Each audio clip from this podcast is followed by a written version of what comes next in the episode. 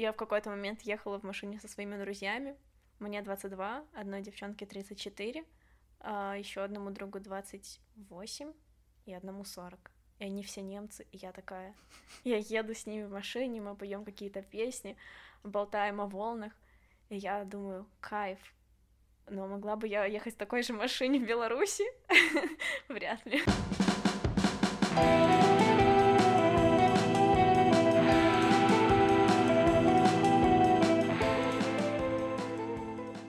Привет, Ну, привет. красотка.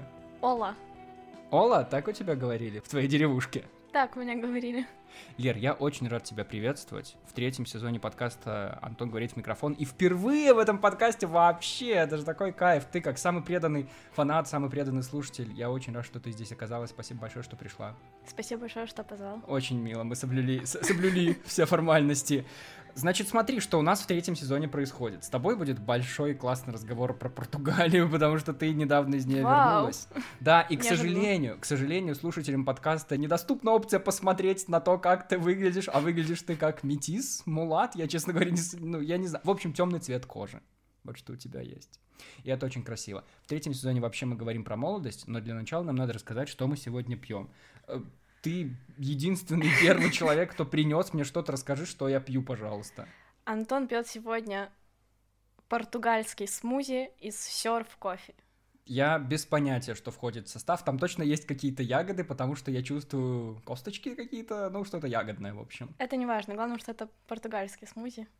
И главное, что из серф кофе. Это очень вкусно. Спасибо тебе большое, что принесла. Я налил тебе сока. Апельсинового сока. Апельсиновый сок, потому что я срывала апельсины. Срывала апельсины прямо с деревьев.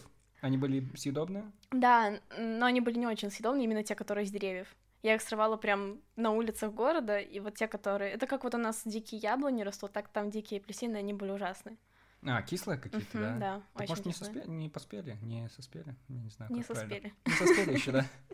Может быть, но не знаю. И еще я просто обязан заявить о том, что у нас на столе лежат паштейши. Оказывается, они португальские. Оказывается, они португальские, они просто со всяких модных минских кофеен. И все дела. И это португальский десерт, да? Там... Это португальский десерт, да. Класс, я буду на Вообще они называют их паштель де ната. То есть нас сокращают паштейш, а там их называют паштель де ната. А как это переводится или что-то? Ната — это вот этот крем, который внутри, Мгм. а паштель — это... Не знаю, что паштель. Д — это, это как оф, Ага. то есть пирожное с кремом. Типа такого. А, окей, окей, прикольно. А ты знаешь португальский? М, совсем чуть-чуть. Ну, ты выучила португальский, когда там была. А Когда была там в прошлый раз? Ты была там еще до того, как ты была сейчас. Да. Так, ладно, обо всем по порядку. Для начала, есть еще у нас кое-что в этом сезоне, в третьем сезоне подкаста. Поскольку мы говорим про молодость, а я человек, который любит душнить, в этот раз у нас на столе рядом с паштейшами будет лежать красная кнопка. Красная кнопка, которая звучит вот так. И когда ты нажимаешь на эту кнопку, значит, нужно срочно поменять тему или что-то сделать с собой, потому что ты начинаешь душнить или тебе что-то не нравится. В общем, у каждого из нас есть право нажать на эту кнопку трижды за подкаст. Пользуйся им, когда хочешь, Лера. Окей. Вот. Начать, знаешь, чего хотелось бы мне? Есть у меня почта такая, собачка gmail.com. И знаешь, что случилось? Что? Люди стали присылать туда письма. Ты не, Не может быть. Случилось невероятное. Люди узнали, что существует электронная почта. Во всяком случае, я не знаю, как будто бы они забыли про это в какой-то момент. Но вот они И вспомнили. Что они тебе туда пишут? Ну, во-первых, в перерыве еще зимой, по-моему, или когда-то. Ну, когда закончился второй сезон подкаста, кто-то просто написал, поблагодарил, я подумал, вау, ничего себе, очень круто. А тут недавно, после первого выпуска третьего сезона с Олей, написала девушка, ее зовут Рената, она из России, ей 19 лет, и у нее дилемма. Она собирается съехать от родителей, потому что начала чувствовать себя квартиранткой среди них, и хочет переехать в другой город. Там не было вопроса ко мне или что-то, она просто поблагодарила за вдохновение, потому что она послушала наш подкаст, и вот это вот вдохновение к ней пришло, она поняла, что ничего не нужно бояться, нужно двигаться дальше, потому что это молодость. Это молодость. Это молодость. Вот я хотел как раз спросить у тебя, бывало ли у тебя что-то такое в жизни, вот когда нужно было принять Когда я такие... чувствовала себя гостем, в этом подкасте. Когда вот был, нужно было принимать такие серьезные решения, именно вот взрослые решения, хотя как будто бы казалось, что ну, я еще ребенок или что-то такое. Я просто слышал истории про то, как дети сбегают из дома. вот от родителей, ну, типа, вот просто. Иногда это бывает в слишком юном возрасте, и тогда их разыскивает милиция, но иногда вот уже вполне в осознанном они просто хотят переехать от них. Мне кажется, что у меня не было таких вот резких решений. Мгм. Это, это чаще всего было постепенно, то есть оно просто к этому шло, и я даже не замечала, когда я приняла это решение. Мгм.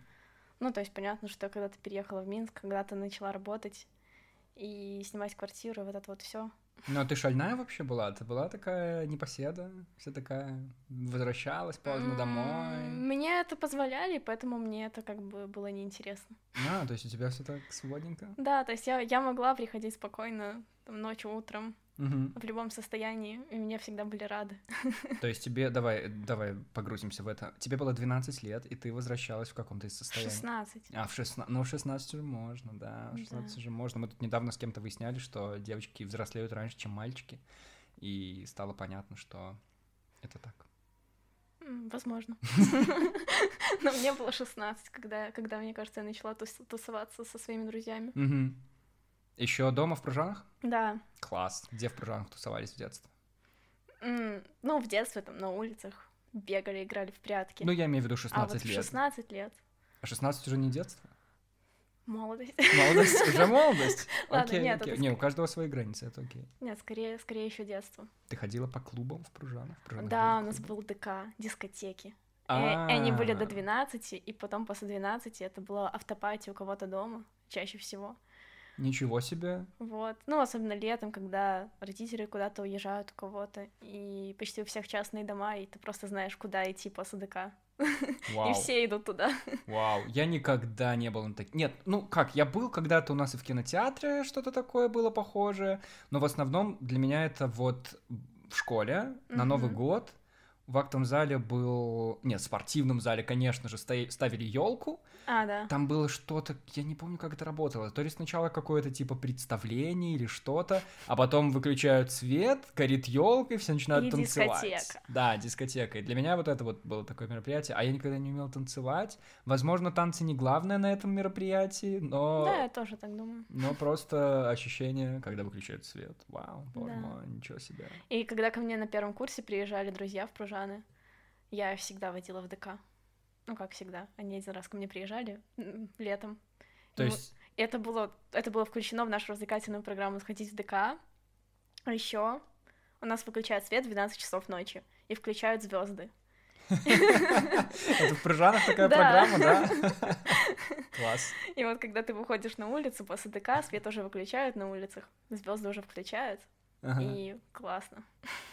А в молодечно включают звезды? В Молодечно включают звезды, но просто потому что в Молодечно как будто бы очень мало денег в городе, и свет выключают раньше, чем еще загорать, чем включают звезды. Есть, есть какой-то промежуток, когда вообще ничего не включено. Это как антикурорт, где все выключено.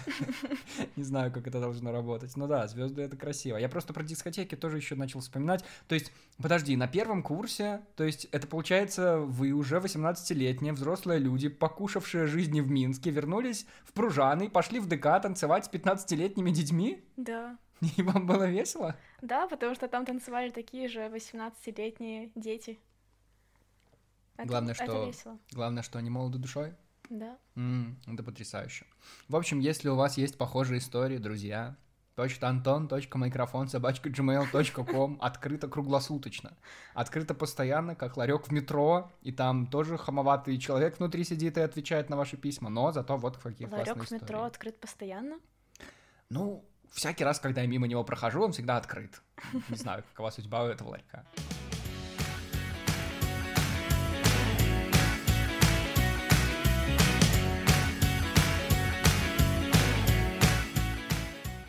Что произошло?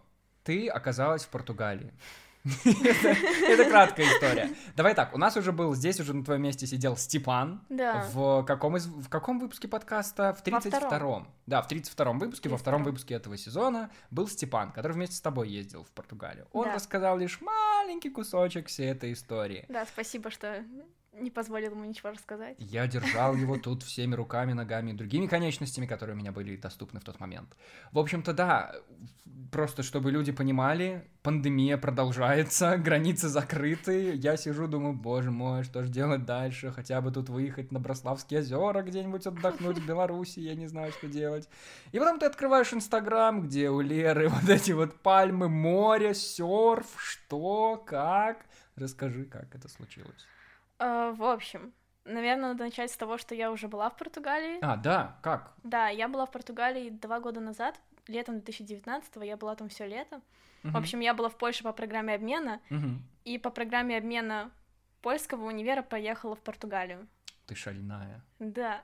Двойной фарт какой-то. Да, и я влюбилась в нее, в Португалию. Uh-huh. И когда я оттуда уезжала, мне еще надо было там из документов, нужно было уехать достаточно быстро, срочно, то есть я не была к этому готова. Uh-huh. И я понимала, что когда-нибудь я вернусь. Наверное, надо сказать, что когда я была там, я узнала, что во всех хостелах, во всех отелях всегда есть э, не работники, а всегда есть волонтеры. То есть им предоставляют какие-то услуги, чаще всего это бесплатное жилье, иногда это жилье плюс питание. Они пару часов работают в хостеле, в отеле, и таким образом они там живут бесплатно. Вот, я... Это как у нас в общаге в универе были 40 часов отработок да. в месяц, нужно было там поносить какие-то, не знаю, моющие средства, покрасить заборчик, что-то да, еще. Точно что так же в, хост... такого. в хостеле. Да, так я узнала, что вообще вот эта волонтерская движуха, она развилась, начала развиваться в Австралии. У них есть очень крутые там какие-то старые сайты, где, если тебе нужны волонтеры, ты просто размещаешь заявку, и то, что вот я рассказала про, про хостелы, это только один из видов волонтерств. Mm-hmm. Бывает такое, что ты живешь не знаю, в домике в Италии у тебя куры, собаки, что-то еще, и ты хочешь уехать в Португалию, например, на месяц. Ты понимаешь, что тебе нужно, чтобы кто-то за этим следил. И ты просто размещаешь заявку, что тебе нужен волонтер, который будет жить месяц, три месяца в твоем доме, кормить твоих кур и собак. И все, ты так находишь находишь волонтеров. Вау. То есть... И, и то есть, а со стороны волонтеров это возможность пожить бесплатно, делая какую-то минимальную работу. Вот, я знала о существовании такой штуки. То есть это прям какой-то сайт, это же целый есть, целая да, си... четыре. экосистема? Есть четыре, четыре сайта? Четыре сайта главных, которые, на которых размещаются вот эти вот волонтерские штуки. Вау, такой бла-бла-кар для волонтеров. Да, я знала про эту штуку, и я хотела еще прошлым летом это все провернуть, mm-hmm. потому что я все еще была воодушевлена Португалией и думала, я хочу туда вернуться. Но потом началась пандемия, и это все завернулось, думаю, ну ладно. И вот каким-то зимним вечером я решила, что я все-таки хочу это сделать.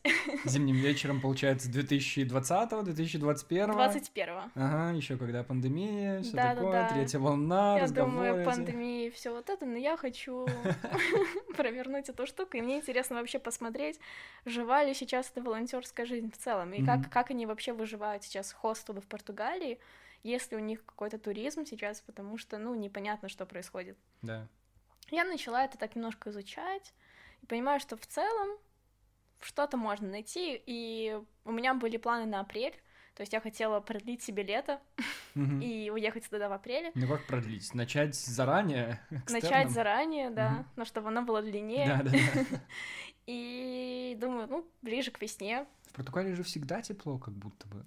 Да, но там на самом деле не так тепло, как кажется. То есть всем кажется, что Португалия, она, она прям на юге, да. это, это супер тепло. Да. Но из-за близости океана там очень сильные ветры. Океан холодный? Да, океан Мгм. холодный, там 16 градусов, 17, даже летом. То есть он, он не нагревается, там все время холодно. В смысле, температура воды? Да, Так он холодный? он холодный. Оу, Да. окей, И хорошо. из-за этого там все время по вечерам, там очень холодно, например, вот даже летом, когда мы были, Мгм. как только заходит солнце, там сразу же становится холодно, и сразу же нужно надевать что-то теплое. Вот, поэтому я думаю, что зимой там тоже около 17-18 градусов, может быть, даже около 20, но мне кажется, что из-за того, что солнце меньше, там, там достаточно прохладно. Получается, Роналдо закаленный.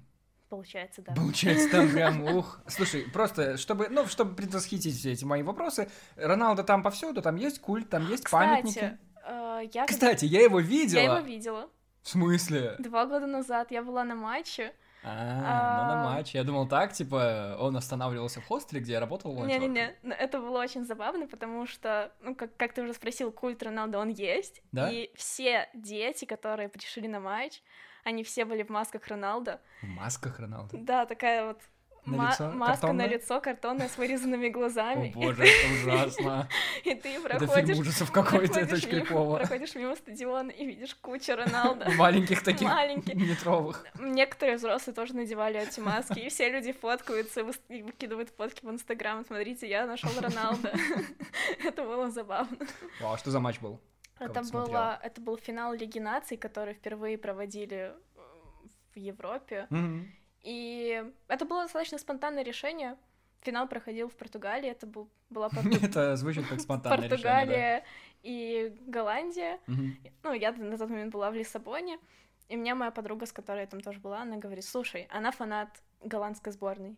Она говорит, слушай, они вот сегодня играли, они прошли финал, матч послезавтра. Купи мне, пожалуйста, билеты. У нее было что-то с картой, она, в общем, не могла покупать э, через свою карту. Я такая, да, окей, давай утром. Потому что я тогда только пришла, это была ночь, говорю, давай утром купим. Она такая, да, окей. И я такая думаю, а чё я не поеду, чего я буду покупать только, только ей? И я говорю, давай, я тоже поеду. И, в общем, мы поехали. Дорого? 50 евро всего лишь. На матч на финал? Да. Да. Ого, да Да. вообще класс, по-божески. И мы еще хотели туда поехать автостопом, но у нас не очень получилось. Была забавная история, потому И что... вы пошли пешком. Мне вообще нравится, как ты доводишь вот эту вот свободную жизнь до абсолюта какого-то. Купила билет, ну вот, спонтанно решила. Хм, недостаточно спонтанности, пожалуй. Ну-ка мы еще ковер-самолет давайте найдем где-нибудь и полетим на нем.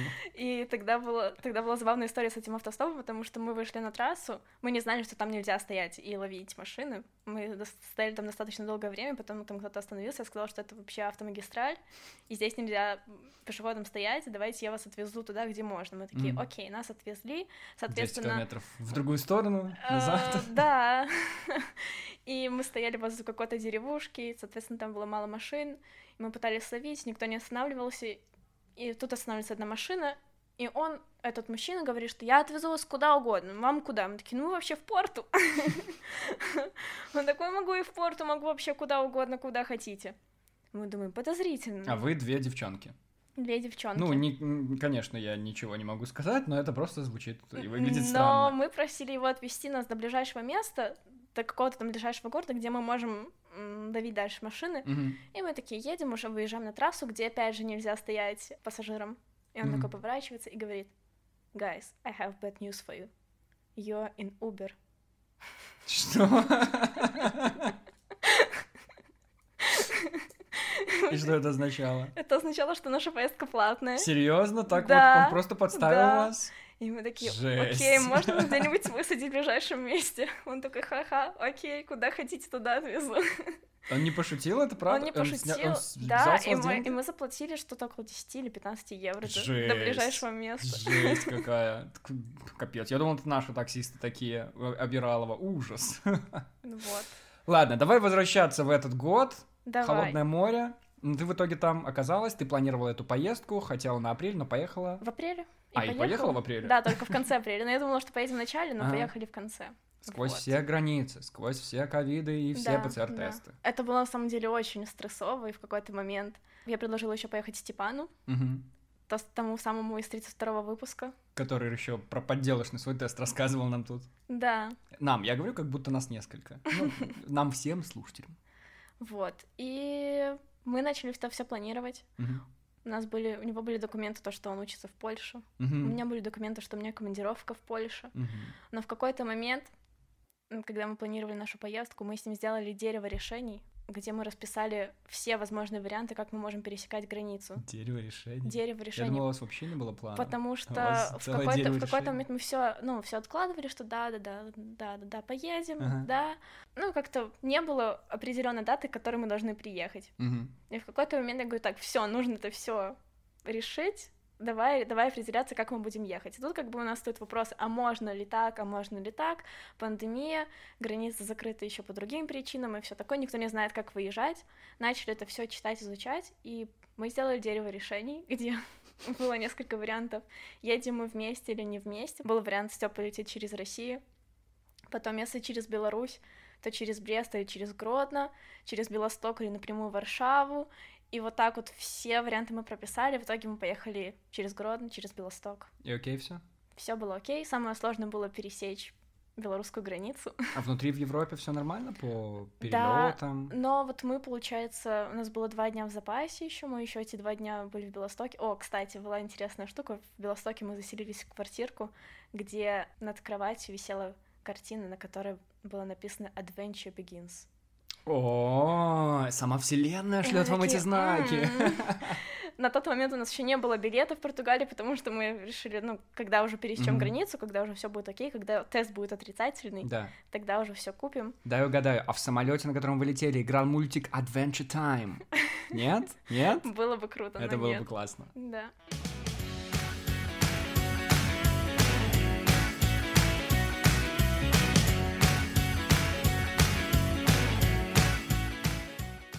Итак, Португалия. Сколько ты там всего провела? Давай сразу в конец, в конец запрыгну, чтобы было понятно, сколько Почти три месяца. Я туда ехала и не знала, насколько а, почти я еду. три месяца. Mm-hmm. Я выселилась из квартиры, у меня не было никаких дат, к которым мне возвращаться, и поэтому я была там почти три месяца.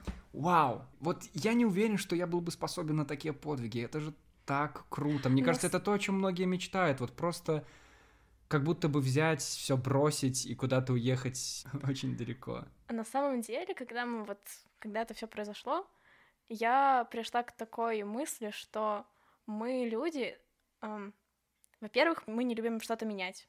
То есть вот ты живешь в Минске, и тебе вроде бы хочется куда-то уехать, но тебе вот не хочется заниматься всем вот этим вот и бросать свою жизнь, и взять все, кинуть и поехать. Да. Потому что, ну, так, так мы устроены, мы не хотим что-то менять, потому что мы уже в своей зоне комфорта, и нам не хочется ее покидать. Но я заметила вот, что когда ты выезжаешь из этой зоны комфорта, вот когда мы приехали, угу что мы очень сильно адаптивные, то есть мы да. очень быстро привыкаем, да. и ты, получается, находишь уже новую зону комфорта, и ты опять из нее не хочешь выезжать. Так же случилось и со мной, то есть я приехала в Португалию, ага.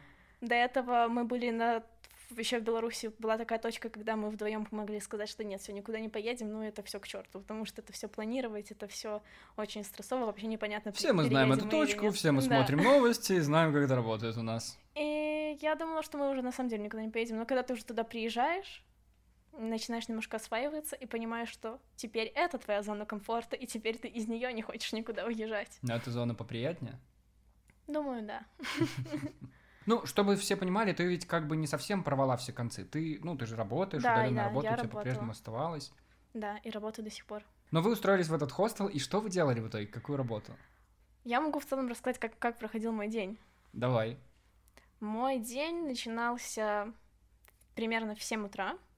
Угу. Uh, у меня был сначала звонок с работой в 7 или в 7.30, чаще всего в 7.30.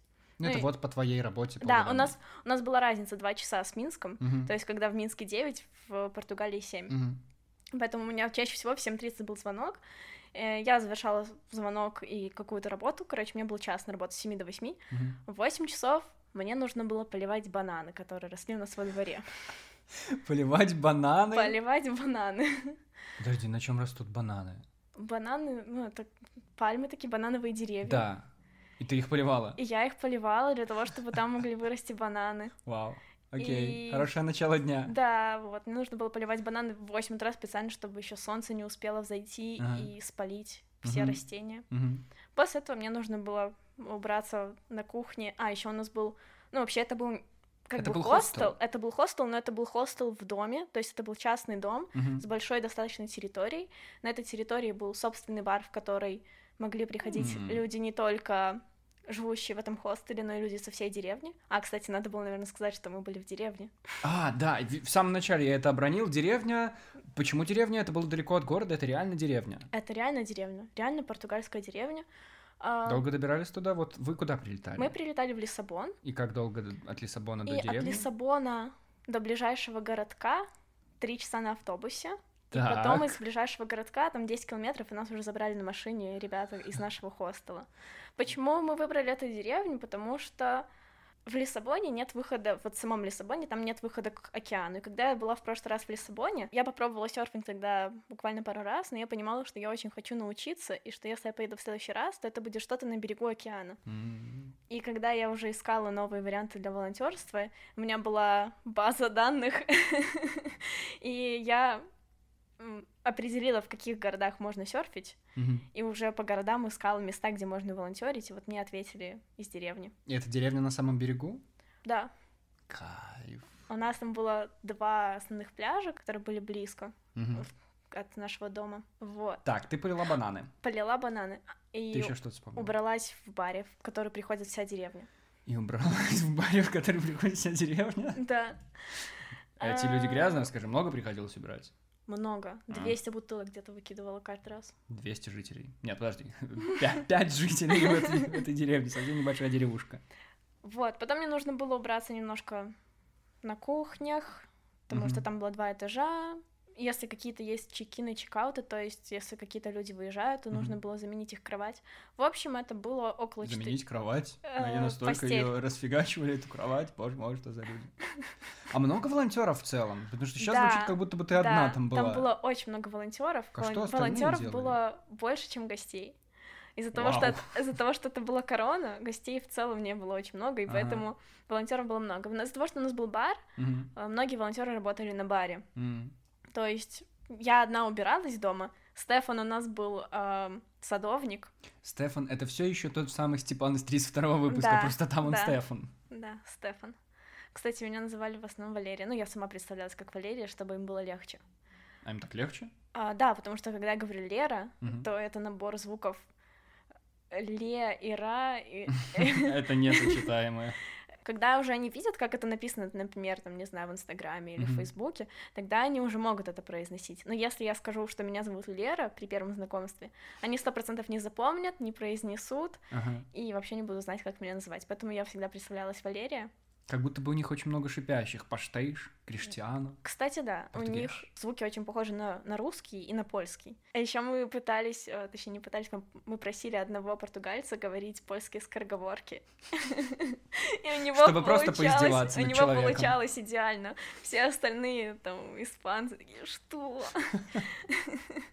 Интересный факт про языки. Португальцы понимают испанцев, а испанцы не понимают португальцев. У них языки очень сильно похожи. Это примерно так же, как с поляками. То есть, Вот с поляками и белорусами точно так да, же, мне мы, кажется. мы понимаем их, они не понимают нас. Они не понимают нас? Ну, на русском они точно не понимают. На русском нет, но на белорусском-то они поймут. Всякий раз, когда я приезжал в Польшу, особенно первые разы, вот те, ну, на эти закупы всякие, я общался с ними по-белорусски больше, чем по английски, даже скажем. Ну, просто в магазине, даже Мгм. если ты что-то там пытаешься рассчитаться или объяснить, ну, на белорусском вроде бы понимали. Ну, я уверен, испанцы просто ленивые, боже мой, ну, уже не понять, ну, то есть, такие близкие языки как будто бы. Не знаю, мне Да. кажется, португальский это просто испанский с буквой «ш» повсюду. Да, еще у них очень сильно отличается слово спасибо. На испанском это gracias, Мгм. а на португальском обригада. Обригадо, да. да, Обригадо. да. Прикольно, прикольно. Так, что ты делала после того, как чистила бар и меняла кровати? Ну, в целом все. Это занимало около четырех часов. Ну, даже, Это были твои основные даже меньше. обязанности. Это были мои основные обязанности. Мгм. Пару раз меня ставили на бар, но мне не, не очень нравилось это. Ты И постоянно спускалась. Зачем я здесь, на этой высоте? Спустите меня, пожалуйста. Знаете, ставить меня сюда. Да. Вот. Что пьют португальцы? Пиво? Да, пиво, вино.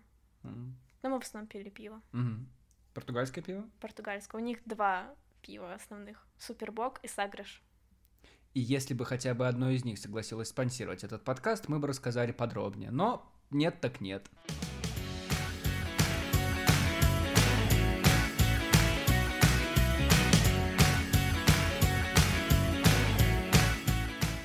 У нас не было машины у меня и Стефана. Мгм. И для того, чтобы поехать на серф, нам нужно было попросить кого-то, у кого есть машина, чтобы они взяли нас с собой. То есть, Почему? Так ты же говоришь... ну, оно близко, Да. но оно близко на машине. Ну, то есть неудобно идти. Э, Это не первая береговая линия. А. Хорошо. Это занимало минут пять на машине А. доехать. Вот. И три часа пешком. Надо было обходить какие-то. Кстати, в первый день мы пошли на один пляж, и потом через, э, через рифы пошли на другой пляж. Это заняло около четырех часов. Я спалила свой нос, и он у меня облазил все три месяца, которые я там была. Все свои спалила и просто один за другим. Я-то думаю, там еле что-то осталось. В Где твой какой-то момент мне друзья говорили, когда-нибудь он у тебя отвалится. Серф. Серф. Вау. Ты серфила раньше? Вот в прошлый раз. Да, ну я так, я попробовала, и, наверное, всего ну, три раза или пять максимум, как, что я попробовала в пр- прошлый раз. Мгм. А в этот раз? В этот раз я серфила каждый день. Вау. Ну ладно, не каждый. Расскажи про это, В пожалуйста. среднем пять раз в неделю. Это тот самый серф, вот когда прям в волне, в трубе. Без трубы пока что. Ага. Пока что без. Но на волнах. на волнах. Это, это что-то вау. Я думаю, что это супер сложно научиться. Мне кажется, ты должен упасть 200 тысяч раз, чтобы стать вообще. А, Да, но очень интересная штука с прогрессом. Сначала тебе кажется, что это супер сложно. И на первом занятии тебя учатся, как вставать, и тебя получается достаточно быстро. То есть Мгм. на первом занятии ты уже сто процентов встанешь. И ты такой, ха, да это ж не так сложно. Первое занятие, я уже встал. Второе занятие, тоже встал. Все, класс, я серфер.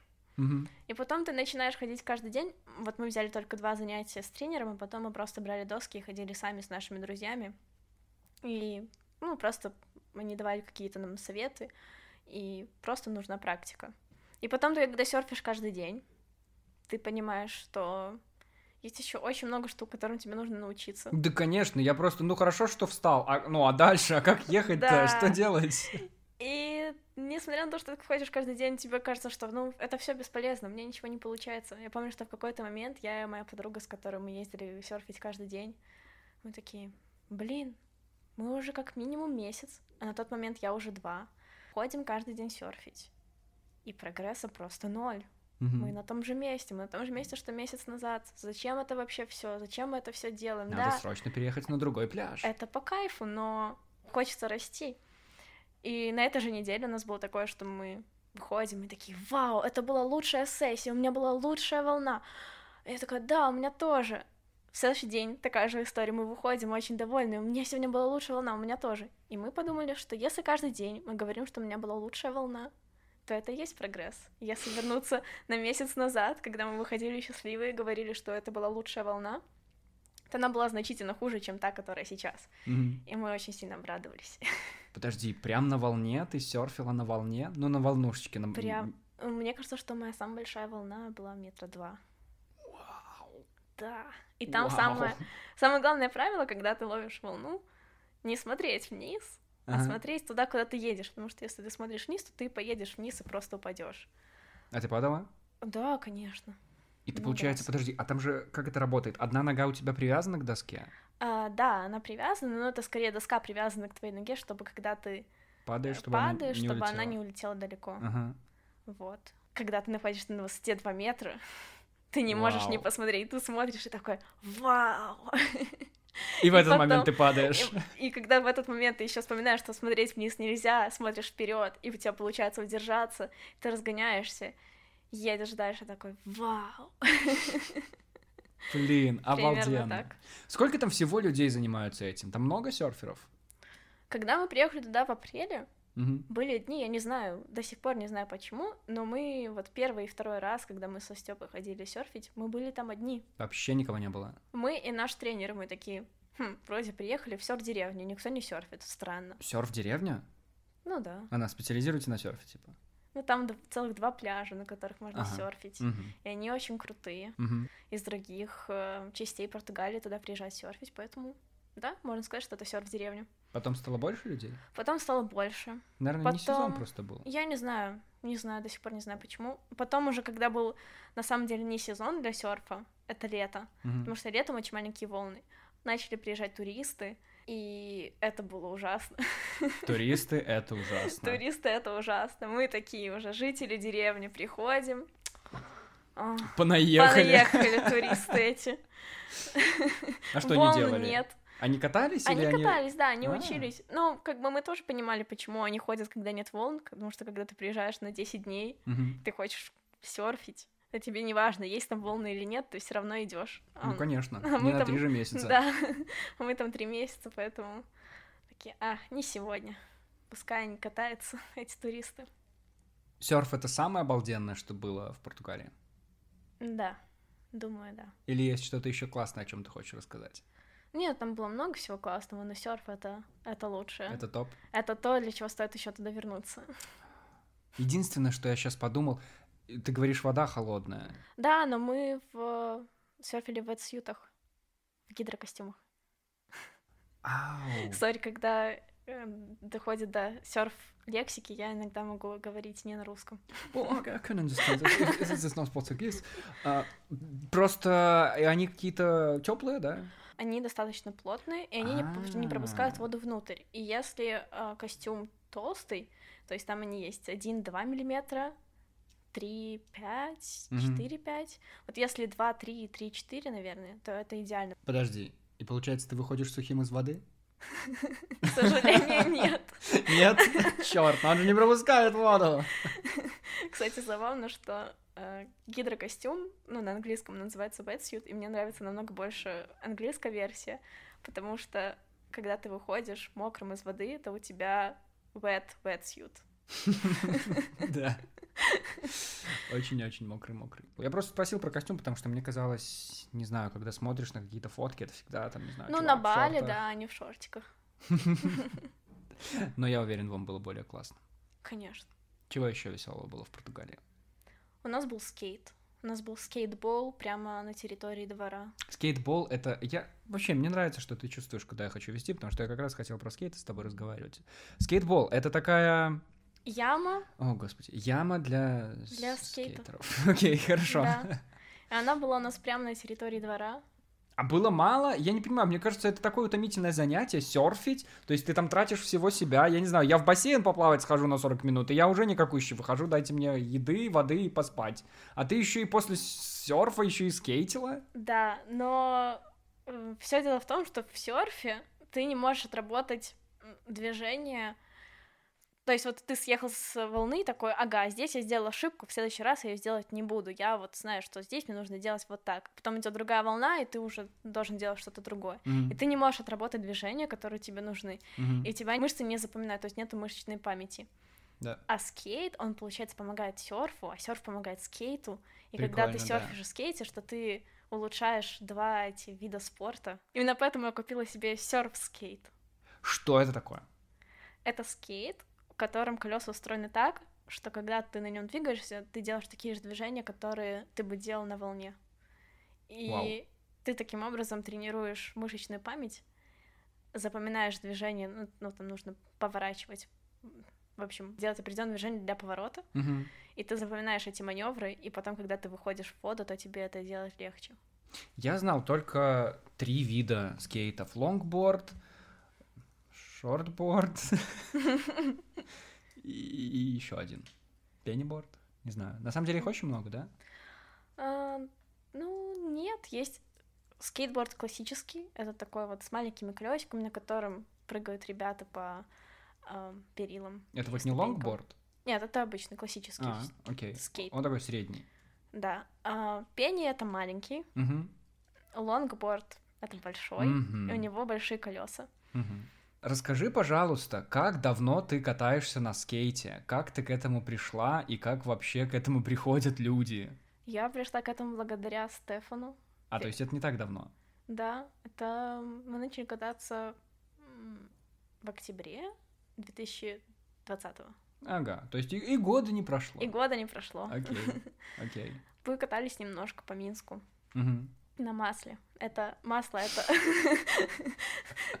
Да, никаких локальных шуток, никаких локальных Нет, ничего. Масло. На оливковом стало быть. В общем, это лыжероллерная трасса, на которой едешь как по маслу. Окей, да, это, это много объясняет. Мы там начали кататься, но очень много, многому меня научили именно в Португалии, потому что там был skate bowl, где можно было это все, вот, все тренить. Честно, для меня скейты и скейт... Как они называют? Скейтеры? Скейтбордер да. хотел сказать. Скейтеры люди какой-то отдельной субкультуры. Они всегда, я не знаю, как это работает, но они всегда выглядят по-особенному. Они всегда вот какие-то, что-то у них там есть выделяющиеся. Я даже не про татухи, а просто про внешность. Но ты видишь, что они такие, мне хочется сказать prodigy. Prodigy такое что-то есть. Просто какие-то, я не знаю, не то что творческие, но просто какие-то особенные люди со своими не тараканами, а какими-то модными тараканами в в модных кроссовках в голове, я не знаю. В общем, не знаю, как они отличаются, но это очень интересно, что вот, вот как-то люди к этому всему приходят. Почему-то это в детстве прошло мимо меня. Много что в детстве прошло мимо меня, но у меня не было никакого вот жгучего желания стоять на скейтборде. Правда, однажды я все-таки стал. И упал. Не, не то, что упал. Я особо сильно не разгонялся просто. Я, я попытался сделать пару неловких движений, покатался туда-сюда, попросил у друга просто показать, как это работает покатался и все. Я не знаю. Я, чувствуешь... кстати, в детстве не каталась на скейте. Но ты чувствуешь себя частью этой субкультуры? Чувствую. Да. Я скейтер. И это звучит гордо. До какого возраста люди могут вообще кататься на скейтбордах? Как ты думаешь? Вот я, я почему спрашиваю? Потому что есть какие-то примеры людей, которые вот в, в седом возрасте катаются. Да. И это удивительное дело. Да, я встречала много таких людей. В Португалии? Что, да, потому что у нас была серф скейт деревня. Там были все серферы, скейтеры и музыканты. То есть мы попали... То есть хиппи. Мы попали в субкультуру. Мы попали в деревню, в которой все люди были необычные, с какой-то своей историей, и это было очень круто. Вот. И очень многим из них там 40, 50, 60, и ты смотришь на него, когда он сидит в баре со своими друзьями, рассказывает какие-то истории, и вообще не можешь представить, что он сейчас пойдет и будет делать какие-то трюки на скейте. Или что он может пойти и два часа провести в воде в серфе. А потом он встает это делает, и такой вау. Сколько лет таким людям? Ну вот у меня был друг, которому было 40, Mm-hmm. И когда, особенно когда он выпивал, по нему вообще не скажешь, что он на что-то способен. Но он э, очень был хорош в серфе и в скейте тоже. А еще была семья, они из Англии, и э, мужчине было 62 или 3. И он очень крутой скейтер, он научил всех своих детей, и я ходила к нему в гараж. У него в гараже был свой скейт, мини-скейт-парк, э, скейт-рампа, вот. И он там меня учил скейтить, ему 62 62. Да. Кайф. Молодость. Какой кайф. Как меня вдохновляют такие истории. Ты не представляешь. Когда я смотрю вот на какие-то фотографии просто в интернете, какие-то там вот в последние годы стали появляться такие вот мод, модная парочка и какая-нибудь дурацкая приписка типа вот всем бы так в их годы или что-то такое. Если старость, то только такая. Когда, я не знаю, просто модно одеваются там дедушка-бабушка, которым видно, что лет за 70 уже, наверное, но они выглядят как хипстеры и все это в каком-нибудь красивом Берлине или что-нибудь такое. Это здорово, когда люди сохраняют в себе это позитивное чувство. Я не знаю, как они это проносят, каким секретом они обладают, но у них это получается, и good for them. Мне кажется, что главное, что у них, у них есть то, что им нравится, и они с этим живут, и благодаря этому они вот так вот доживают счастливо. На самом деле я чувствовала там, находясь в португальской субдеревне. Субдеревне уже? Что... Суповой набор такой там вообще стираются границы возраста очень сильно. А, из-за того, что у всех есть плюс-минус одинаковые интересы, как я уже говорила, серф, скейт и музыка. Mm-hmm. Всегда есть о чем поговорить с людьми, и ты вообще не чувствуешь разницы, говоришь ты с 16-летним парнем или с 60-летним мужчиной. Mm-hmm. Или это там ему, такой, ему столько же, сколько тебе. Вот. И я в какой-то момент ехала в машине со своими друзьями. Мне 22, одной девчонке 34 а еще одному другу 28 и одному 40. И они все немцы, и я такая... я еду с ними в машине, мы поем какие-то песни, болтаем о волнах, и я думаю, кайф. Но могла бы я ехать в такой же машине в Беларуси? вряд ли. И напевать Deutschland, Deutschland, убирались? Конечно, вряд ли. Ну вот я хотел немножко э, погрузить тебя в грустную тему Беларуси, и мы постоянно, часто говорим здесь с людьми про то, что как будто бы где-то там лучше, но как будто бы это правда. Ну, особенно сейчас, конечно, я имею в виду вот даже наши, допустим, мы бы взяли Беларусь 2019 года, которая вроде как была бы свободнее, но в целом не выглядит, что люди здесь все счастливы. все сейчас с тобой наповал. Ты, когда вернулась сюда, это, это сильно гнетущее чувство? После трех месяцев вот, вот в субдеревне. Достаточно, да. Я вернулась и получила э, такой удар по лицу, можно сказать, когда я прилетела в аэропорт в Киеве, и на меня накричали за то, что я встала не в то, не в то окошко, хотя там было написано не громадяне Украины, я хотела туда встать, потому что я не, не громадянин Украины. Мгм. На меня накричали, сказали, что вообще-то девушка, там никого нет, становитесь в эту очередь. Я такая, окей. То есть для тебя А. славянское это все началось еще в Украине. Да, дохожу. Еще попала к этому вот, к тому самому мужчине, который на меня накричал. Я попала к нему, чтобы он поставил мне штамп о прилете. Мгм. Он меня спрашивал очень агрессивным голосом, зачем я сюда прилетела и какая моя цель визита. Я говорю, ну домой еду. И он мне сказал, добро пожаловать в Украину.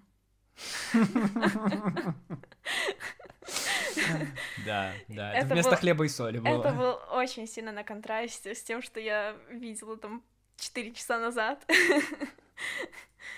Вот. Такой удар сразу. Но молодежь у нас же все равно свободная, все равно счастливая. Конечно. Да. Наверное, все равно по-другому, чем там. Потому что там как будто бы все, что ты рассказываешь, вообще без границ. Но там вообще была как будто особая жизнь, и я это связываю даже не с тем, что это была другая страна, Мгм. А то, что это была именно такая особенная деревня, особенная местность. Своя страна внутри Да. страны. своя страна. Там, там была просто отдельная особенная жизнь. Я, она была настолько особенная, что когда я прилетела уже сюда, я была еще в Киеве недельку, и я какой-то день просыпаюсь в Киеве и думаю, да ну, это все бред какой-то. Не могло быть это все правда еще в таком сонном бреду. Мгм. Мне кажется, что это все приснилось. Я даже открыла фотки и посмотрела, что это на самом деле было все правда. И полегла спать дальше. И когда ты возвращаешься сюда, это очень странное чувство, когда ты возвращаешься. Я испытываю уже второй раз, когда уезжаю на долгое время. А, Физически все такое же. То есть те же улицы, те же дома, те же автобусы. Встречаешь своих друзей, которые тоже в целом такие же. И тебе кажется, что этого всего не было. То есть как будто бы... Вот, вот знаешь, когда сильно напиваешься и забываешь. Да, знаю. Вот, примерно такое же чувство. То есть очень странно, как будто какой-то отрезок времени, как будто он выкинут из твоей жизни. Жизнь при этом здесь продолжается, и ты возвращаешься сюда и ощущаешь, как будто бы всего этого не было, того, что было вот эти три месяца, этого как будто бы не было. Жизнь идет дальше здесь. Это очень странно. Это действительно как будто бы сон. И я спрашивала у других ребят, которые вернулись к себе домой, они говорят, что у них то же самое, что как будто они просто крепко спали. Это странно. При этом у меня было такое же странное чувство, когда я опять вернулась в Португалию. В Второй этот раз, да. И я иду по улицам, я смотрю, что это все очень знакомое. И тоже очень странное чувство. Но оно не настолько сильное, как когда ты возвращаешься в Беларусь, ну, потому что все таки дом. Вот. И все, что пробуждает тебя, это загар, который, ну, ты выглядишь совсем не как белоруска все равно. Даже спустя месяц. Даже спу- месяц уже прошел. Ну, я месяц назад улетала, А к моменту выхода подкаста уже и два, все, все два месяца прошли. Да. А выйдешь, выглядишь ты все еще как человек из Португалии, который только что вернулся. Три Ну- месяца просто так не проходят даром. Да, на самом деле, что для меня этот цвет даже, даже для меня это было слишком, слишком темный. Я помню, что когда мы приехали, мы смотрели на всех такие, вау, все такие загорелые, у них такой особенный цвет, они как кирпич. Кирпич. Ну, то есть какой-то такой красновато-коричневый оттенок. Такие, вау, очень красивый загар, но не все такие темные. Ты не обращаешь внимания на то, что ты загораешь. Тебе кажется, что это окей, это нормально, потому что все вокруг загорелые. Ты вообще не видишь, что ты уже сильно загорелый. И как-то я посмотрела, что я такого же цвета, как все остальные ребята. И вспомнила, как я была удивлена, когда только приехала, и понимаю, вау. Уже другие люди начинают на тебя смотреть Да. и думать, боже мой, ничего себе. Я слышала очень много раз, э, откуда ты? Из Бразилии? «А, Нет. Ну да, глаза тебя выдают. У меня голубые глаза, если что. Как известно, в Бразилии ни у кого нет голубых глаз. Да? Наверное, Наверное. не знаю. Так это, Лера, третий раз будет? Думаю, да. Не знаю. Тянет? Пока да. Пока. Ну, просто мне кажется, что сейчас тянет еще на эмоциях. При этом хочется, хочется поехать в какое-то другое место. На, не все же одно и то же. Да, хочется посмотреть что-то другое. Хотя в этот раз это было совершенно другое. Ну, конечно, остались же еще Испания, Мальдивы, Бали. Да. Столько серф-мест есть. Да, это правда. Стоит завершить эту историю тем, что ты осталась там нелегально? Не знаю. Как думаешь, слушают нас таможенные органы Европейского Союза или нет? Можем в целом завершить. Что я осталась там нелегально, это, кстати, уже второй раз. Ну, у тебя заканчивалась виза, и ты Э, да, решила подзадержаться. Почему бы и нет? да, из-за того, что это был уже второй раз такой, то я знала, что это пройдет очень легко. Все окей? Я даже не волновалась. Потому что первый раз очень сильно волновалась. В этот раз нет. Я знала, что, что португальцы не очень добродушные, очень, очень приятные люди, что они меня не будут трогать. Они мне просто посмеялись, когда увидели мою фотографию в паспорте. И видели меня. Приложили к тебе, решили такие, сравнить цвет. Ха-ха. Поставили печать в паспорт и пожелали хорошего полета.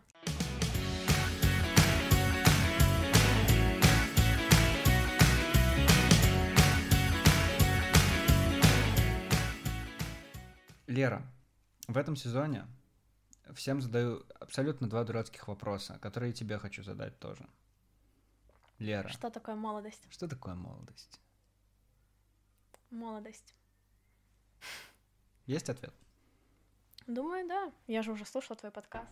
Я уже, я уже знала, О, чего ожидать. Но я думаю, что молодость — это...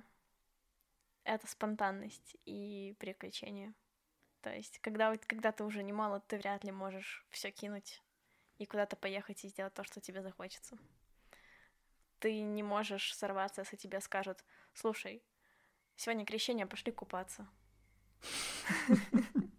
А пошли. Или а поехали куда-нибудь там вот туда, а поехали. Мне кажется, что вот это и есть молодость.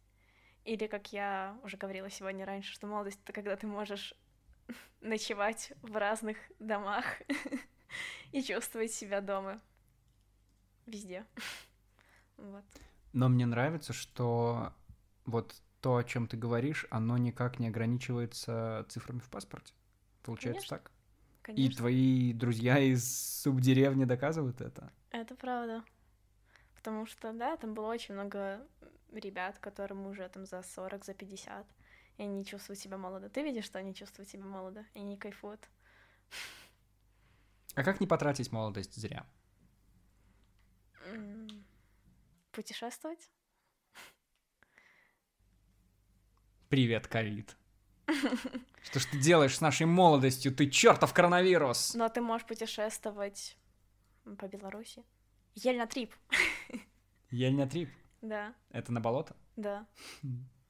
Я, я хочу съездить в Ель на трип на болото. Посерфить? Посёрфить. Лер, мне очень понравилось с тобой беседовать. Мне тоже. Обалденно. Я очень рад, что ты заглянула в этот подкаст, и я надеюсь, что ты заглянешь сюда еще раз. и что ты И расскажу будешь. про новый серф-сезон. Про новый серф-сезон, и что ты будешь слушать этот подкаст, как по-прежнему преданно, что ты не разочаруешься в этом подкасте, увидев нутро этой записи, как это все работает, как мерзкий человек сидит перед тобой. О боже. И мы ни разу не нажали с тобой на кнопку. Yes, это случилось. Класс. Давай расскажем, а где ты слушаешь этот подкаст, на какой платформе?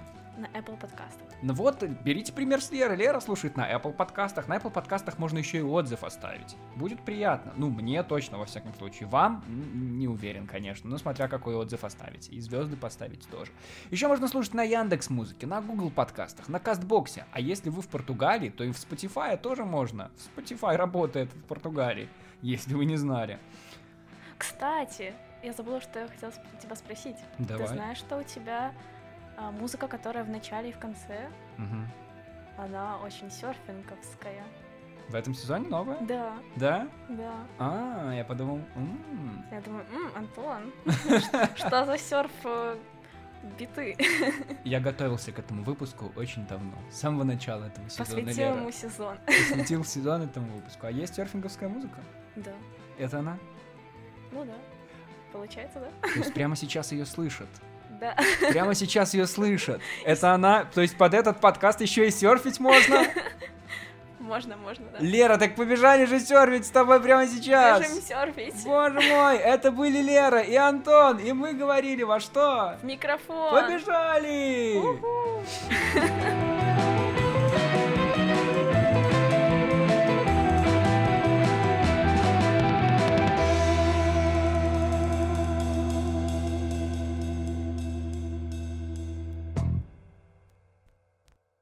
Это самое бодрое завершение выпуска. Вообще, навсегда. Навсегда.